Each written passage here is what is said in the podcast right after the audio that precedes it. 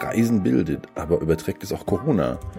Willkommen zu Tom, dem Tourismus Online Podcast, heute mit der ETB-Ausgabe. Und genau, wir schauen uns eben mal die Corona-Sache an und Reisen. Ist das wirklich so problematisch oder nicht?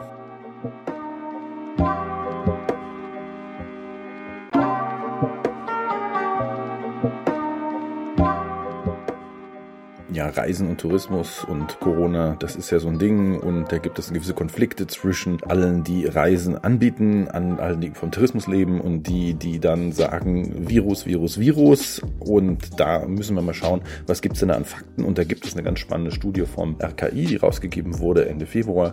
Da kann man einiges Interessantes rausziehen, weil so schlimm kann Reisen nicht sein. Und das Interessante dabei ist, und das war mir irgendwie schon immer im Kopf, ob ich nun von Charlottenburg nach Prenzlauer Berg reise oder von Deutschland nach Frankreich, da ist das einzige Wichtige doch, wie ist das Infektionsgeschehen dort oder hier.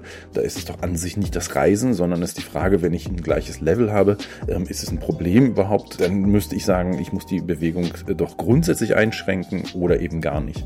Und das sind auch Ergebnisse, die das RKI so sieht. Da können wir einfach mal gucken, wie die analysiert haben. Und zwar haben die die Sommerferienwelle analysiert. Also 48 Prozent der Leute, die kamen aus den Ferien zurück und waren infiziert. Woher kamen die und woher kamen sie nicht? Und da fängt es erstmal an. In vielen Bundesländern hing das, hing es mit Ferien zusammen, aber Nordrhein-Westfalen, Berlin und Bayern hing das nicht mit dem Urlaub zusammen, sondern mit Fleischverarbeitungsbetrieben, einem Häuserblock in Neukölln und einem Spargelauf in Bayern.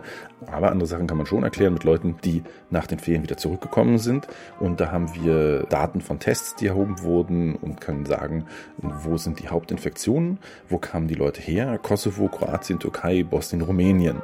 Erst an sechster Stelle und an siebter folgen mit Spanien und Frankreich klassische Urlaubsländer sowie Bulgarien und Italien. Wir können sehen, die klassischen Reiseländer sind nicht vorne in der Liste. Das sind also die typischen, wie das RKI sie nennt, Vertragsarbeiter, die nach Deutschland kommen, aus Rumänien und Bulgarien, Heimatländer von Einwanderern, Türkei und Kosovo, sowie klassische Urlaubsländer, Spanien und Frankreich, wobei eben Spanien und Frankreich als Urlaubsländer nur Nummer drei sind im Ganzen. Auch sehr spannend ist, die Infizierten sind deutlich jünger gewesen als der Durchschnitt und kamen seltener ins Krankenhaus als die ältere Bevölkerung. Und da wundert man sich schon, gerade mit Spanien, einen der beliebtesten Badeziele der Deutschen, hätte man ja auch was ganz anderes erwarten können, denn dort waren die Fälle ja massiv. Es gab unglaublich viele Probleme mit Corona, nur die Infektionen kamen eben nicht so häufig vor.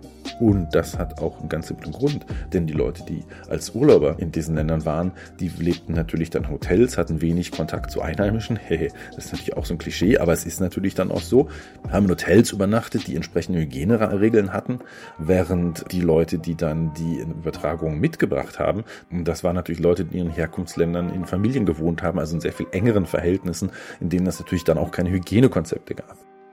Der DRV konstatiert dazu dann auch, die klassisch organisierte Urlaubsreise hat nur auf geringem Niveau zum Infektionsgeschehen in Deutschland beigetragen.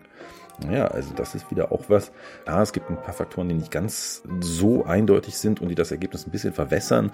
So wurden zu dem Zeitpunkt Spanien und Frankreich nicht als Risikogebiete eingestuft und es gab dann weniger Tests. Aber nichtsdestotrotz, das beeinflusst das Gesamte nicht. Und wir können aus anderen Statistiken ablesen, dass eben zum Beispiel in der zweiten Welle die Übertragung überwiegend innerhalb der Bevölkerung stattfand und nicht mit Reisenden. Also, dass Spanien und Frankreich nicht als Risikoländer eingestuft wurden, wird darin auch keine Rolle gespielt haben. In der zweiten Welle haben wir deswegen als Konsequenz auch nur 12 Prozent aller Corona-Fälle, die das Ausland als Ansteckungsort nannten. Insofern heißt das für uns, Reisen ist an sich nicht das Problem. Das scheint nur ein Aktionismus zu sein, denn wenn man den Leuten erklärt, sie dürfen nicht reisen, dann ist das natürlich ein Eingriff in die Freiheit, aber eben nicht so ein starker Eingriff wie zu sagen, wir müssen jetzt eine Sperrstunde verhängen oder ihr dürft nicht mehr arbeiten gehen. Man hat das getan, ohne wirklich große Eingriffe vorgenommen haben. Man könnte sagen, das ist ein blinder Aktionismus. Oder, das wäre auch möglich, das ist eine gewisse Unwissenheit. Man macht einfach was und kümmert sich dann nicht weiter darum, ob das funktioniert. Ja, was ich euch jetzt hoffentlich mitgegeben habe, ist eine gewisse Argumentation, gewisse Munition, wenn ihr mit Leuten redet, wenn ihr jetzt sagt, wir arbeiten in der Tourismusbranche und unsere Branche ist benachteiligt. Eigentlich könnten wir verreisen, eigentlich könnten wir Sachen machen.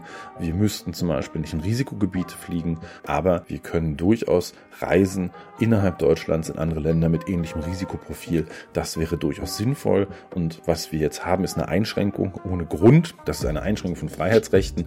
Und da müsste man eigentlich eine gute Begründung vorlegen. Wird nicht gemacht. Und das ist dann schon etwas frustrierend.